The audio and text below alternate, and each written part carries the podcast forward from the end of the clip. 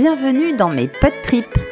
Ici, vous pourrez écouter des entretiens avec des personnes d'ici ou d'ailleurs autour du voyage, mais pas seulement.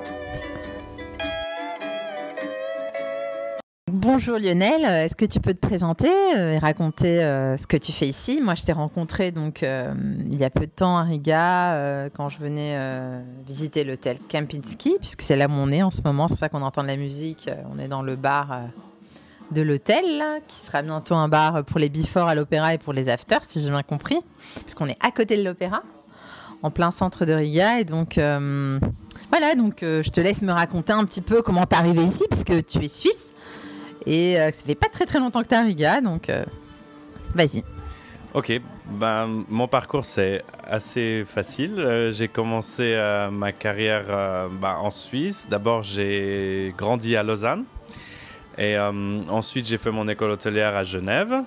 Après Genève, j'ai commencé à travailler pour euh, le groupe Kempinski euh, en Bulgarie où euh, du coup euh, là j'étais dans un j'ai fait une saison d'hiver dans un dans une station de ski à Bansko qui est pas très connue mais où il y a un très bel hôtel Kempinski et c'est une très belle station de ski que je conseille pour toutes les vacances. C'est même mieux qu'en France ou en Suisse pour le ski c'est vraiment top. Parce qu'il y a beaucoup de neige comparé à maintenant en Suisse ou en France c'est compliqué d'avoir de la neige des fois en hiver. Et euh, donc après ça, après ces six mois, j'ai pris l'avion pour découvrir l'Afrique. Donc j'ai été, euh, été en fait choisi euh, par la compagnie pour être euh, un talent, comme ils appellent ça, et en fait ils nous font passer d'hôtel en hôtel. Donc euh, le but c'était pour moi d'apprendre à être un manager. Donc ils m'ont donné un programme qui s'appelle un management trainee euh, où j'ai dû aller justement à Djibouti pour euh, me former pour être manager dans cet hôtel là-bas où c'est un grand hôtel. Donc Djibouti, c'est pour les gens qui ne connaissent pas, c'est pas tout le monde le cas, en France plus ou moins, mais c'est dans l'est de l'Afrique, à côté de l'Éthiopie, Somalie et Érythrée. Ça fait un peu peur quand on dit comme ça, mais c'est un super pays, c'est magnifique. Euh, moi, j'ai passé trois ans là-bas, j'ai adoré. C'est un des pays les plus chauds du monde, il peut faire jusqu'à 60 degrés. En été, il y a un endroit qui s'appelle le lac Assal, où c'est un lac salé, c'est un des lacs les plus salés du monde. Et là, il peut monter jusqu'à 55-60 degrés. Et c'est vraiment le cas. Moi, j'ai été en plein été et honnêtement, on ne peut pas respirer. C'est de la folie. Et, euh, mais à part ça, c'est un magnifique pays. Euh, il y a c'est pas très développé au niveau touriste parce que euh, je pense pas qu'ils veulent beaucoup de touristes là-bas, mais il y, a des, il y a des îles magnifiques, les plages, c'est, ça me fait penser aux Maldives, la couleur de l'eau c'est impressionnant. Il y a une plage qui s'appelle Sable Blanc, c'est à tomber. Euh, il y a des, des, petites îles où on peut y aller en bateau, c'est 15 minutes. Euh, on a vraiment l'impression d'être au milieu de nulle part. Il n'y a pas du tout de touristes, c'est magnifique. Et puis il y a énormément de Français. Euh, parce Pourquoi? Il y a la plus grande base aérienne française en dehors de France qui est là-bas. Euh, il y a la plus grande base américaine euh, en dehors des États-Unis aussi, donc il y a énormément de militaires et énormément d'ambiance. Euh, il y a le Charles de Gaulle qui vient une fois par année, donc euh, il y a beaucoup de bateaux français qui s'arrêtent par là et c'est de là que partent euh, tous les avions pour les missions, pour contrôler le golfe de la Somalie, pour les pirates et tout ça. Donc il y a énormément de, choses qui se passent là-bas. C'est un tout petit pays et moi honnêtement, si on m'avait dit qu'à Djibouti j'allais rencontrer autant de personnes et voir autant de personnalités politiques et tout ça dans ce petit pays que je connaissais même pas avant qu'on m'en parle, j'aurais jamais pensé. Mais c'est vraiment une super destination et les gens sont super gentils. C'est su hyper sûr. Vous pouvez sortir le soir, le matin, la nuit, il n'y a jamais personne qui va vous embêter. C'est.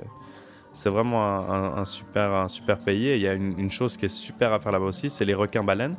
Parce que chaque année, pendant 4 mois, ils sont toujours au même endroit.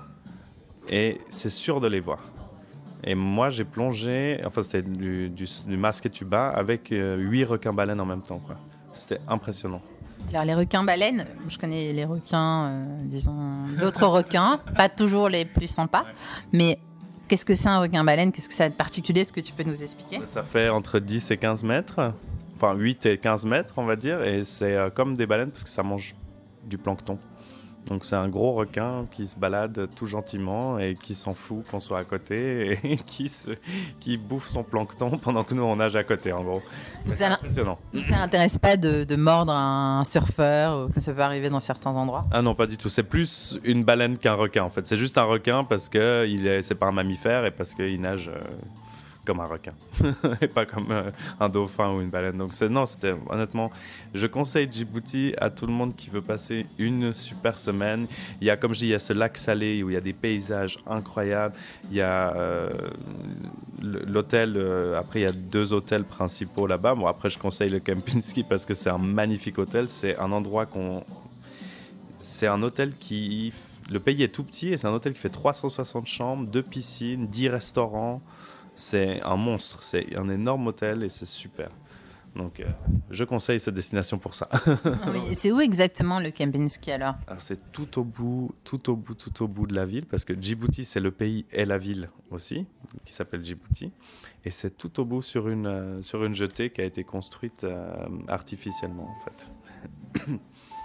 Voilà, donc c'est vraiment, euh, c'est vraiment magnifique. Il y a une vue imprenable sur la mer, euh, c'est, sur le port et tout, c'est magnifique. est-ce que tu peux nous parler un peu de la, culture euh, à Djibouti que Les gens, c'est, c'est, quoi leur origine? Ils viennent d'où? Leurs ancêtres?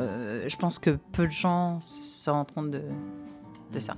Alors, c'est c'est super intéressant en fait Djibouti parce que c'est tout petit et du coup euh, il n'y a pas vraiment on va dire c'est tout un système de tribus. Alors après il y a les Afars il y a les Issa c'est encore le système de tribus. Mais après ce qui est intéressant c'est que Djiboutien Djiboutien ça n'existe pas vraiment si je me trompe pas. Je veux pas dire de bêtises mais il y a vraiment les Djiboutiens qui, qui viennent du Yémen les Djiboutiens qui viennent d'Éthiopie de Somalie et il y a toutes ces tribus qui se réunissent à Djibouti. Après ils sont Djiboutiens mais ils ont tous des origines soit du Yémen, soit de Somalie, soit d'Éthiopie. Et donc du coup, il y a un grand mix et il y a euh, aussi, ça se voit dans les couleurs de peau, parce qu'il y a des gens qui sont, ceux qui viennent du Yémen, ils sont plutôt clairs, et après ceux qui viennent de Somalie ou d'Éthiopie sont plutôt foncés de peau. Donc c'est aussi intéressant de voir tous ces mélanges. Euh, ces mélanges. Après, bien sûr, c'est euh, un pays qui est presque 100% musulman, après qui est quand même très ouvert. C'est-à-dire qu'il n'y a pas, c'est pas du tout comme l'Arabie Saoudite ou même Dubaï, c'est très très très ouvert, il n'y a aucun problème. Euh, juste peut-être pendant le mois du Ramadan où bien sûr il faut être un peu plus, un peu, faire un peu plus attention, mais après bien sûr c'est une question de respect aussi. Mais sinon c'est très très ouvert, il y a des boîtes de nuit, il y a de l'alcool, il n'y a pas besoin de se voiler, où on peut se promener en short, en t-shirt, même les femmes en, en, maillot de bain, il n'y a aucun souci. C'est vraiment très très ouvert à ce niveau-là vu qu'il y a énormément d'expatriés là. Et s'il y avait un côté négatif à Djibouti, si tu, en avais un, à part la chaleur extrême qu'il peut y avoir en été autour de ce lac salé?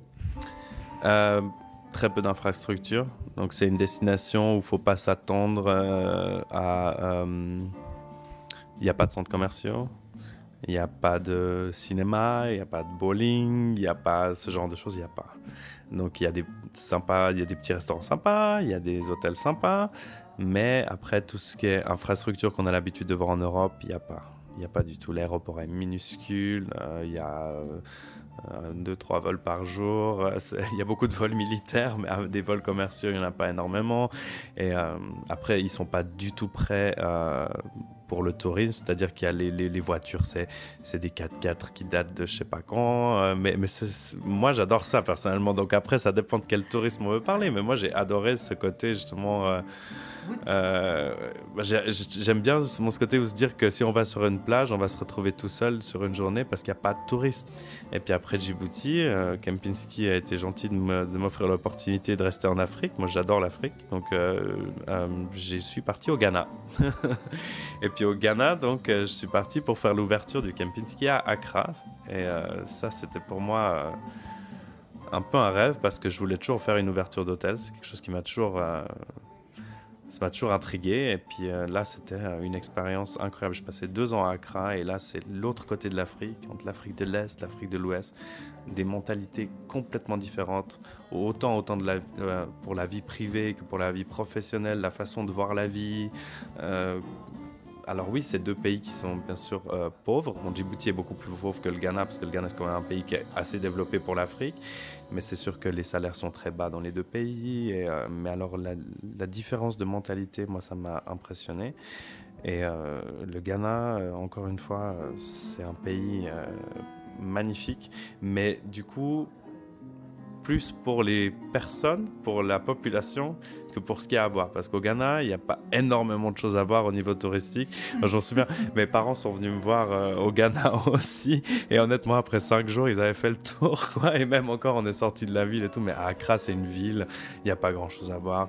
Et c'est plus un tourisme business euh, plutôt qu'un tourisme de vacances. il n'y a pas grand-chose à faire, honnêtement, au Ghana. Il y a des jolis paysages aussi, mais il y a des safaris à faire dans le nord. Mais autant pour le même prix, je c'est mieux d'aller au Kenya ou en Tanzanie où on va vraiment voir beaucoup d'animaux. Au, Ghana, il y a peut-être juste des éléphants. Alors c'est joli, mais euh, je pense que mais la population, les restaurants, la nourriture, c'est super quoi. Alors tu dis que la population euh, est vraiment incroyable. Qu'est-ce que qu'est-ce qu'il y a de si spécial? Ben, moi, ce que j'ai adoré, c'est qu'ils sont ils sont très festifs. La fête, c'est partout dès qu'il y a un peu de musique dans la rue ou dès que euh, quelqu'un euh, allume son portable et met un peu de musique locale, il commence à danser n'importe où dans la rue. Il y a toujours des gens qui dansent partout. Euh, ils n'ont pas besoin de grand chose pour s'amuser. ils voient la vie. moi, ce qui m'a choqué, c'est c'est surtout comparé à l'Europe, où on a quand même une, une société maintenant qui se plaint beaucoup. Là-bas, ils gagnent 150 dollars par mois, donc à peu près 150 euros et ils sont contents, ils sont heureux. Et la vie est pas si, on, dirait, on pourrait dire que la vie est pas chère, non. Avec 150 euros, ils peuvent pas se payer un appartement, ils peuvent pas se payer. Moi, la plupart de, des gens que je connaissais là-bas, certains, ils n'avaient pas l'eau courante, ils n'avaient pas l'électricité. L'électricité, c'est 12 heures, ça marche, 12 heures, ça marche pas sur 24 heures parce qu'ils n'ont pas assez d'électricité pour toute la ville. Donc, ils marchent par zone. Et, euh, et, ouais, ils sont, ils sont contents, ils sont très positifs. Et au Ghana, tu es resté combien de temps du coup? Comment ça s'est passé? Mm, Donc je suis resté deux ans. Donc j'ai fait l'ouverture de l'hôtel et après je suis resté un peu plus longtemps là-bas. Euh, donc parce que bien sûr il faut toujours euh, avant l'ouverture aller un moment pour l'hôtel et après l'ouverture être sûr que ça se stabilise et après on peut partir. c'est des contrats de deux ans en général pour nous. Donc ouais, j'ai fait mes deux ans et voilà après après, donc, euh, du coup, maintenant, je me suis retrouvé à Riga. Et c'est là qu'on est. Alors, Riga, première impression euh, Il fait froid. Euh, ça change du Ghana. c'est ça. Pour moi, c'était ça quand je suis arrivé après 5 ans en Afrique. je suis arrivé à l'aéroport, je me suis chopé un rhume carabiné pendant les trois premiers jours. J'avais la tête grosse comme un melon. C'était il y a combien de temps ça? C'était il y a un mois et demi maintenant. Et là, euh, j'ai encore de la peine à m'habituer du froid parce que c'est un froid qui est quand même euh, assez prenant. Ça rentre dans les habits, il pleut tout le temps. Euh, c'est. mais. Je confirme. Ouais, Ouais, mais je pense qu'on n'est pas à la bonne saison aussi, nous deux, mais euh, parce que j'ai des amis qui sont venus ici en été et apparemment c'est top, quoi. Enfin, c'est super sympa, quoi. Mais euh, parce que moi, moi, ce, qui ce que j'ai aimé quand je suis arrivé, c'est qu'en venant de l'aéroport jusqu'au centre-ville, on passe par ces ponts sur la rivière et ça, ça donne une impression quand même. Je trouve que la vue euh, sur la vieille ville, la rivière et tout, j'étais un peu. J'ai regardé par la fenêtre du taxi, je suis là, waouh, c'est joli quand même. C'est super joli quand on arrive depuis cet endroit-là et quand je suis arrivé, il faisait beau. Donc, j'ai eu de la chance aussi parce qu'il y avait du soleil. Et après, c'est vrai que la vieille ville ici, c'est. Euh, je pense qu'on s'en lasse pas dans un sens de se promener dans les petites rues. Euh, je pense que si j'étais ici en été, je me, promènerais beaucoup plus aussi dans le grand parc euh, qui est qui est au milieu de la ville. mais là, en hiver, c'est rude quand même pour moi. Je pense qu'il faut être habitué à ce climat pour vivre ici quand même. Là, pour moi, j'ai encore de la peine à m'adapter. C'est marrant parce que j'ai discuté avec des euh, laitons. Personne s'habitue au temps. Ils s'y habituent jamais. Ça les déprime tous, sans exception. Et je me suis dit que finalement, c'est pas parce que tu habites dans un pays où il fait froid que tu t'habitues, tu t'habitues pas. Mhm. Et c'est vraiment la conclusion voilà, que, que j'ai eue tout à l'heure en discutant avec une locale qui, pareil, se plaignait de la météo. Donc bon, voilà, c'est ça le problème ici. Mais alors, les gens, comment tu les as trouvés par rapport au Ghana? Juste pour te dire une chose, tu vois, moi, quand j'étais en Suisse, à l'époque, quand j'étais petit, j'adorais l'hiver. J'étais un grand fan de l'hiver. J'adorais l'hiver. J'adorais aller au ski machin. J'adorais le froid, plus l'hiver que l'été. Et après mes 5 ans en Afrique et que je reviens ici, je me dis mais j'adore les pays chauds, je ne veux plus travailler dans un pays froid. c'est pas possible, je peux plus. Donc du coup, du coup, je me suis dit non non, plus les pays froids. Là c'est bon, j'ai choisi ma destination. Mais euh, non, alors les gens ici sont je dirais accueillants. Je pense que pour être honnête, je pense qu'ils ont euh, deux, deux types de touristes qui euh, font que autant dans les restaurants que dans les magasins, euh, ils essayent, je pense qu'ils regardent toujours un peu quel genre on est, parce qu'il y a vraiment ces touristes qui viennent pour le week-end, juste pour faire la fête, les enterrements de vie de garçons, et, je pense qu'ils sont pas forcément très agréables avec les serveurs, très agréables avec les, les juste les caissières dans les magasins, et euh, des fois je trouve qu'ils sont un peu sur la retenue et un peu euh, froids mais après, dès qu'on parle un peu avec eux et que, tout d'un coup ils s'ouvrent, euh, mais c'est vrai que c'est un peuple, moi j'ai trouvé qu'ils sont très réservés. Ils sont très réservés au début, mais après, bien sûr, dès qu'ils sont ouverts, ils sont comme tout le monde, ils sont très chaleureux, ils sourient, ils rigolent et tout. Mais c'est vrai qu'à premier abord, ils sont un peu froids. Moi, ça me change un peu, ça me fait un peu contraste là, tu vois, avec l'Afrique. et au niveau des équipes à gérer, comment ça se passe ici? Alors ici, c'est un je veux dire, c'est un petit peu compliqué de trouver du personnel quand même, euh, parce qu'il y a énorme, je veux dire, il y a un gros problème démographique ici quand même. Je sais pas si tu as déjà entendu parler, mais euh, il y a, la population diminue de 10 personnes par, euh, par, par, mois, je crois. C'est un truc de dingue. Et parce que tout le monde part dans les pays autour, maintenant qu'ils sont dans l'Europe, ils partent en France, ils partent en, en Angleterre, en Espagne. Et, et donc, la main-d'œuvre est difficile à trouver. Donc euh, c'est pas euh, ok on met une offre euh, sur le site internet et on reçoit 15 CV. Non non, il faut vraiment aller chercher les gens.